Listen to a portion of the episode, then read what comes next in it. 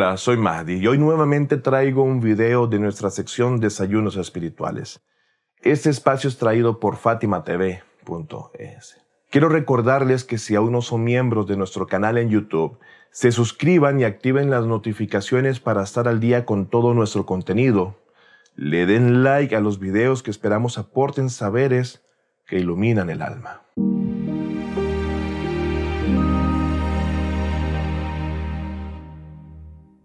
A lo largo de nuestra vida experimentamos situaciones de situaciones en lo que a relaciones humanas se refiere y en muchos casos terminamos ataviados o lastimados por quienes se supone eran personas cercanas, como por ejemplo familiares, amigos cercanos u otros tal vez no tan cercanos, pero de los que igualmente habíamos depositado nuestro cariño y confianza. Es ahí en este tipo de situaciones en la que los sentimientos diversos invaden nuestro corazón, como decepción, enojo, tristeza, entre muchos otros. Pero muchas veces es necesario dar un giro drástico a nuestro accionar para con quienes hemos creado una barrera de, alejamiento o simplemente roto relaciones a causa de un problema suscitado, no solamente por el bien nuestro, sino por el de la sociedad en general y en especial para quienes nos rodean, por lo que debemos de encontrar un espacio, sin duda alguna, para el perdón. Y hablando sobre este tema, ¿qué dice el Islam acerca del perdón? El perdón tiene una serie de condiciones y está ligado al arrepentimiento en muchos casos. Pero ya este es un tema del que hablaremos más adelante. Dentro de la creencia islámica tenemos al perdón como una de las mejores acciones que el ser humano puede llevar a cabo. De hecho, el Sagrado Corán en el capítulo 3, versículos 132 al 134 dice, Y apresurados hacia el perdón de vuestro Señor, aquellos que reparten de sus riquezas en la prosperidad y en la adversidad, y aquellos que contienen su ira y perdonan a las personas, pues Dios ama a los que hacen el bien. En el mismo Corán, en innumerables partes, seguiremos viendo cómo Dios nos encomienda repetidamente perdonar. Veamos qué dice el capítulo 2, versículos 12 y 3. Y una palabra amable y un perdón son mejores que una caridad seguida de una ofensa. Viendo esto de una forma muy fugaz, encontraremos que el perdón es en sí una acción muy amada por Dios, ya que Él, como el gran perdonador, nos insta a perdonar de igual forma para así alcanzar grandes niveles espirituales. El sagrado mes de Ramadán, que por cierto ya pasó hace unas semanas atrás, es uno de los mejores meses para el perdón. De hecho, es el mes del perdón, pues se dice que es el mes en el que Dios más perdona combinado con el resto del año. Pero en ese caso particular, en lo que nos compete a nosotros, el perdón debería ser constante para con los demás. Pero, ¿por qué quedarnos enfrascados en, en que ese es el único mes del perdón, de la caridad, de las buenas obras, del relacionarnos con el Corán o hacer el bien. Pero hay algo importante que tengo que mencionarles, queridos amigos y amigas, y es que de la misma manera en que esperamos que Dios nos perdone y sea compasivo con nosotros, debemos de aprovechar cada oportunidad para nosotros poder perdonar a los demás, especialmente si esperamos de verdad y con total sinceridad de que Dios nos perdone ya que Dios también espera que nosotros perdonemos a los demás.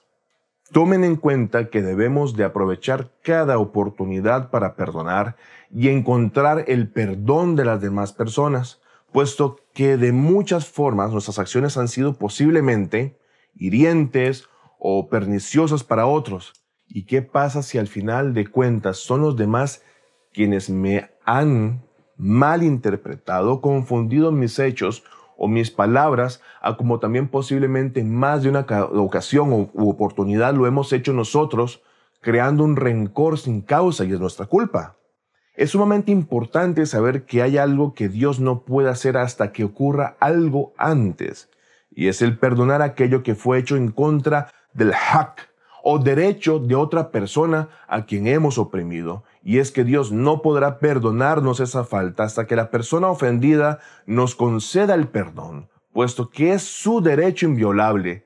Y en verdad, qué pesada carga habría sobre nuestros hombros si muriésemos y llegase el día del juicio cargando una falta que no fue perdonada por alguien a quien quitamos su derecho justo. De hecho, con relación al tema del derecho ajeno, quiero enfatizar este punto, pues es una carga tanto para quienes estamos en vida como para quienes pasan a la otra vida. Y para que quede esto claro, quiero contarles una historia que nos hará comprender mejor la importancia del perdonar y ser perdonados, así como la relación que existe entre ambos. Se cuenta que ya hace mucho tiempo una persona fue a hacer diarat a la ciudad de Najaf, una visita religiosa.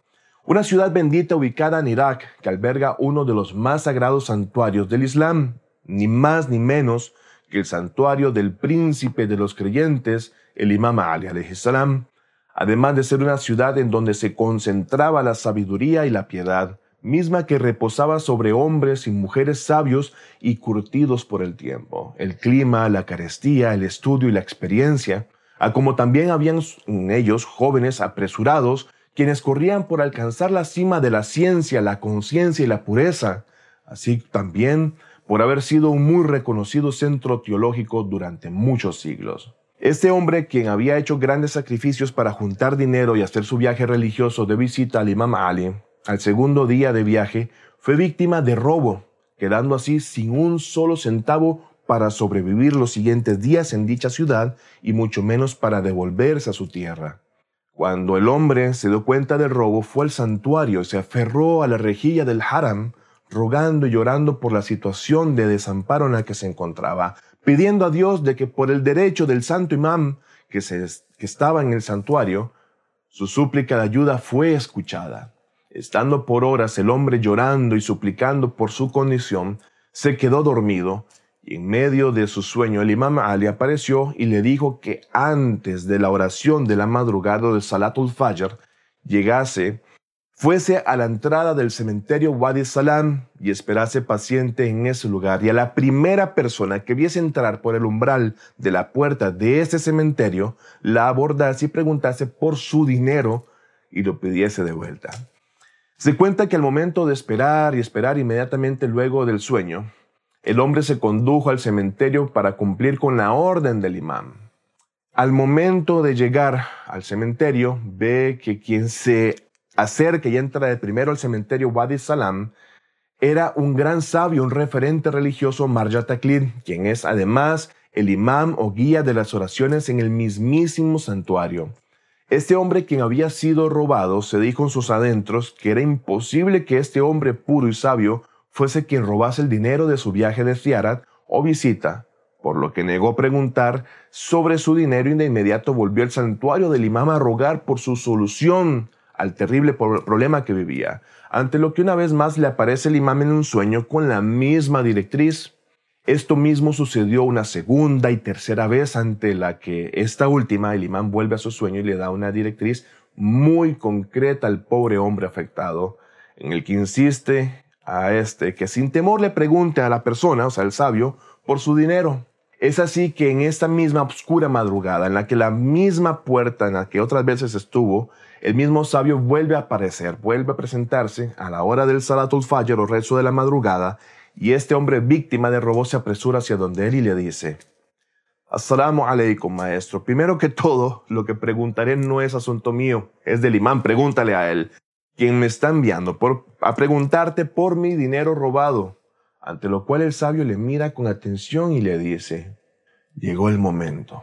Y seguido lo lleva consigo a la oración comunal de la mañana en el mismo santuario del imam Ali. Cuando termina la, gran, la, la oración, la gran ocasión de la oración, el sabio se dispone a dar un discurso jutba, el cual tenía un importantísimo mensaje, el cual contaremos con detalle en la segunda entrega de este video, que nos enseñará una muy especial e importante clave y que nos otorgará un cambio crucial para nuestra vida.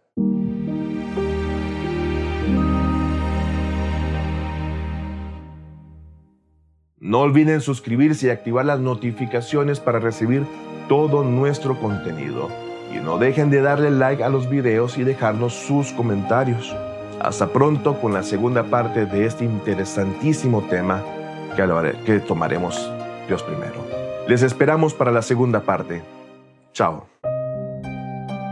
Fátima TV saberes que iluminan el alma. Síguenos en youtube.com slash Fátima TV ES o en nuestro sitio web fatimatv.es.